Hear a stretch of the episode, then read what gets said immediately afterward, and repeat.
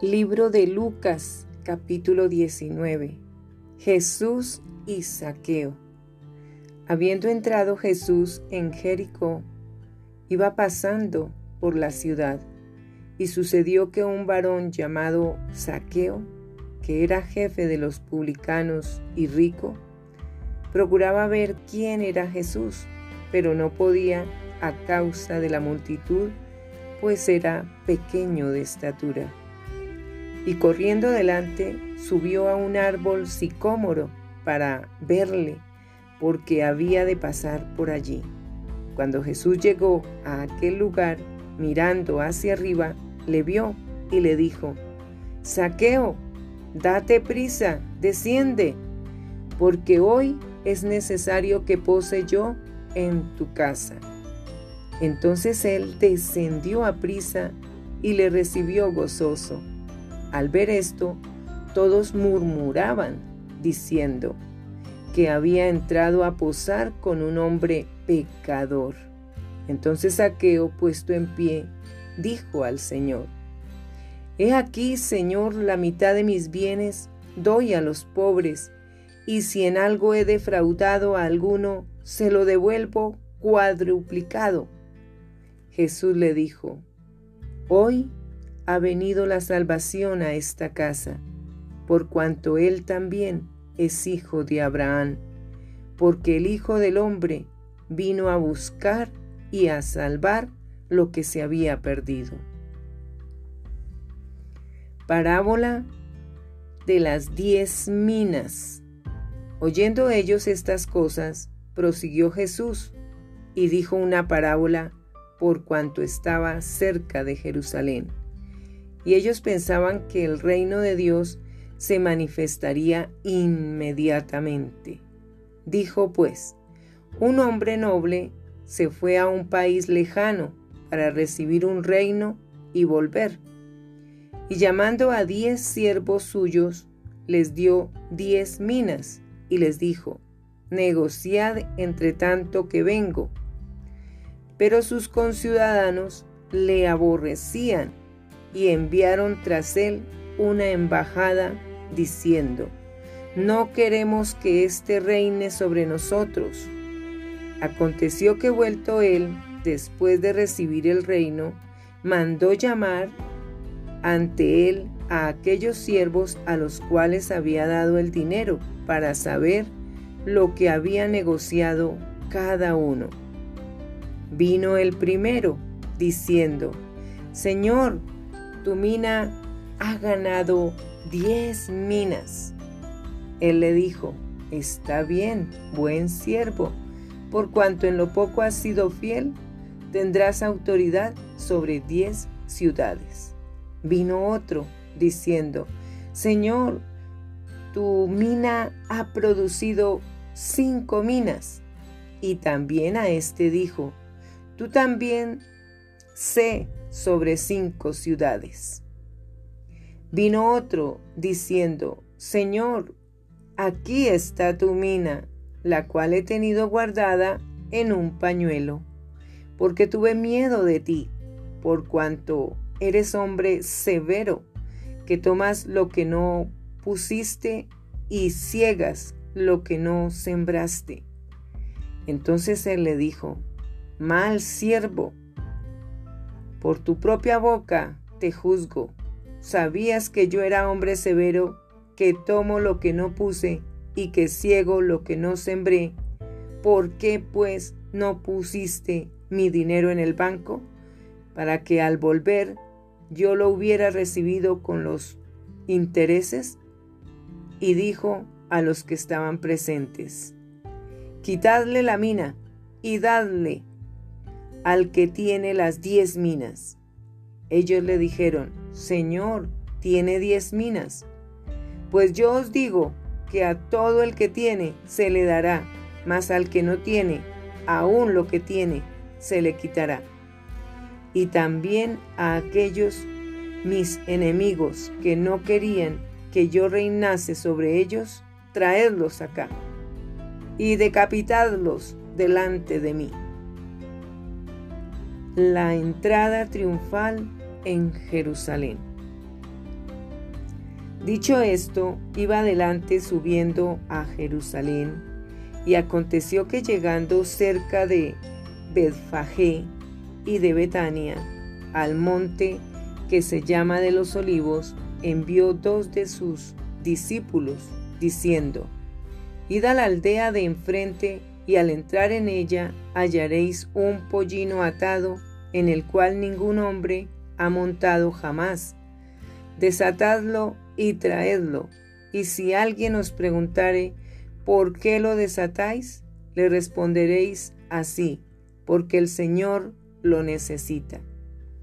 Fueron los que habían sido enviados y hallaron como les dijo.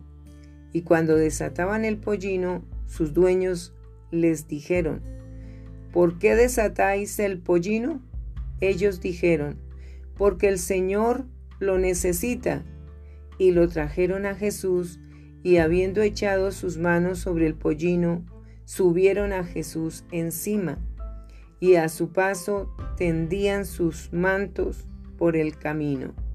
Cuando llegaba ya cerca de la bajada del monte de los olivos, toda la multitud de los discípulos, gozándose, comenzó a alabar a Dios a grandes voces por todas las maravillas que habían visto diciendo, Bendito el Rey que viene en el nombre del Señor, paz en el cielo y gloria en las alturas. Entonces algunos de los fariseos de entre la multitud le dijeron, Maestro, reprende a tus discípulos. Él respondiendo les dijo, Os digo que si estos callaran, las piedras clamarían.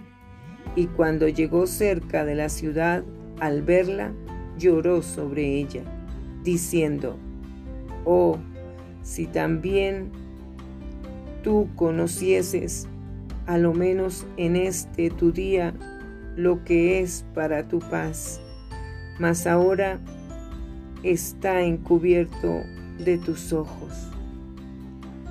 Porque vendrán días sobre ti cuando tus enemigos te rodearán con vallado y te sitiarán y por todas partes te estrecharán y te derribarán a tierra y a tus hijos dentro de ti y no dejarán en ti piedra sobre piedra por cuanto no conociste el tiempo de tu visitación. Purificación del templo.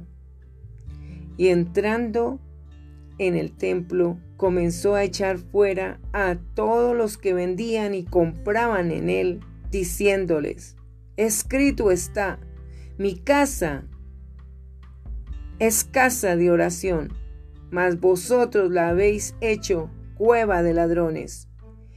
Y enseñaba cada día en el templo, pero los principales sacerdotes, los escribas y los principales del pueblo procuraban matarle y no hallaban nada que pudieran hacerle, porque todo el pueblo estaba suspenso oyéndole. Libro de Lucas, capítulo 20. La autoridad de Jesús. Sucedió un día que enseñando Jesús al pueblo en el templo y anunciando el Evangelio, llegaron los principales sacerdotes y los escribas con los ancianos y le hablaron diciendo, Dinos, ¿con qué autoridad haces estas cosas? ¿O quién es el que te ha dado esta autoridad? Respondiendo Jesús les dijo, Os haré yo también una pregunta, respondedme. ¿El bautismo de Juan era del cielo o de los hombres? Entonces ellos discutían entre sí diciendo, Si decimos del cielo, dirá, ¿por qué pues no le creísteis? Y si decimos de los hombres, todo el pueblo nos apedreará, porque están persuadidos de que Juan era profeta. Y respondieron que no sabían de dónde fuese. Entonces Jesús les dijo, yo tampoco os diré con qué autoridad hago estas cosas. Los labradores malvados. Comenzó luego a decir al pueblo esta parábola. Un hombre plantó una viña la arrendó a labradores y se ausentó por mucho tiempo. Y a su tiempo envió un siervo a los labradores para que le diesen del fruto de la viña. Pero los labradores le golpearon y le enviaron con las manos vacías.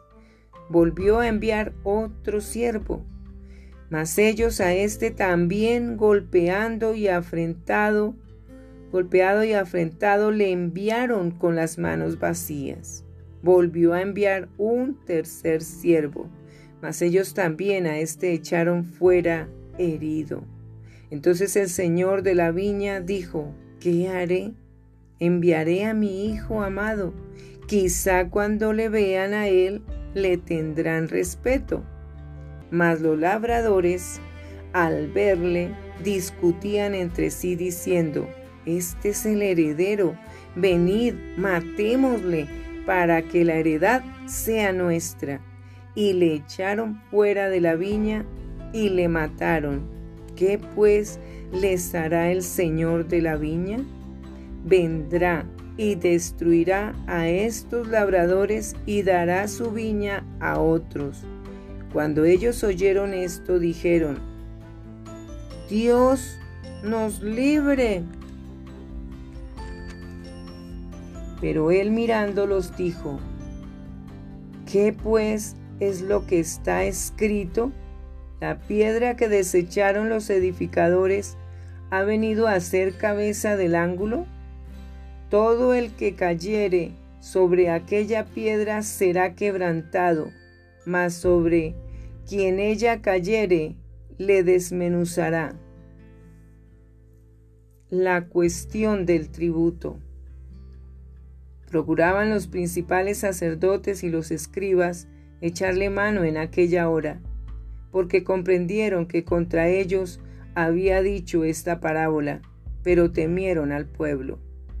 Y acechándole, enviaron espías que se simulasen justos a fin de sorprenderle en alguna palabra, para entregarle al poder y autoridad del gobernador.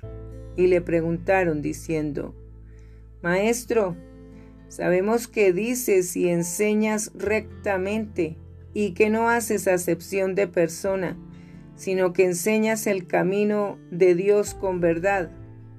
Nos, ¿Nos es lícito dar tributo a César o no? Mas él, comprendiendo la astucia de ellos, les dijo, ¿Por qué me tentáis? Mostradme la moneda. ¿De quién tiene la imagen y la inscripción, y respondiendo dijeron, de César. Entonces les dijo, pues dad a César lo que es de César, y a Dios lo que es de Dios. Y no pudieron sorprenderle en palabra alguna delante del pueblo, sino que maravillados de su respuesta, callaron. La pregunta sobre la resurrección. Llegando entonces algunos de los saduceos, los cuales niegan haber resurrección, le preguntaron, diciendo, Maestro, Moisés nos escribió, si el hermano de alguno muriere teniendo mujer y no dejare hijos, que su hermano se case con ella y levante descendencia a su hermano Hubo pues siete hermanos, y el primero tomó esposa, y murió sin hijos. Y la tomó el segundo, el cual también murió sin hijos. La tomó el tercero, y así todos los siete, y murieron sin dejar descendencia. Finalmente murió también la mujer. En la resurrección, pues, ¿de cuál de ellos será mujer, ya que los siete la tuvieron por mujer? Entonces respondiendo Jesús les dijo, Los hijos de este siglo se casan y se dan en casamiento, mas los que fueren tenidos por dignos de alcanzar aquel siglo y la resurrección de entre los muertos, ni se casan, ni se dan en casamiento, porque no pueden ya más morir, pues son iguales a los ángeles y son hijos de Dios, al ser hijos de la resurrección. Pero en cuanto a que los muertos han de resucitar, aún Moisés lo enseñó en el pasaje de la zarza, cuando llama al Señor Dios de Abraham, Dios de Isaac y Dios de Jacob, porque Dios no es Dios de muertos, sino de vivos, pues para Él todos viven. Respondiéndole algunos de los escribas dijeron, Maestro, bien has dicho. Y no osaron preguntarle nada más. ¿De quién es hijo el Cristo? Entonces él les dijo, ¿cómo dicen que el Cristo es hijo de David? Pues el mismo David dice en el libro de los Salmos, dijo el Señor a mi Señor, siéntate a mi diestra, hasta que ponga tus enemigos por estrado de tus pies. David pues le llama Señor, ¿cómo entonces es su hijo? Jesús acusa a los escribas.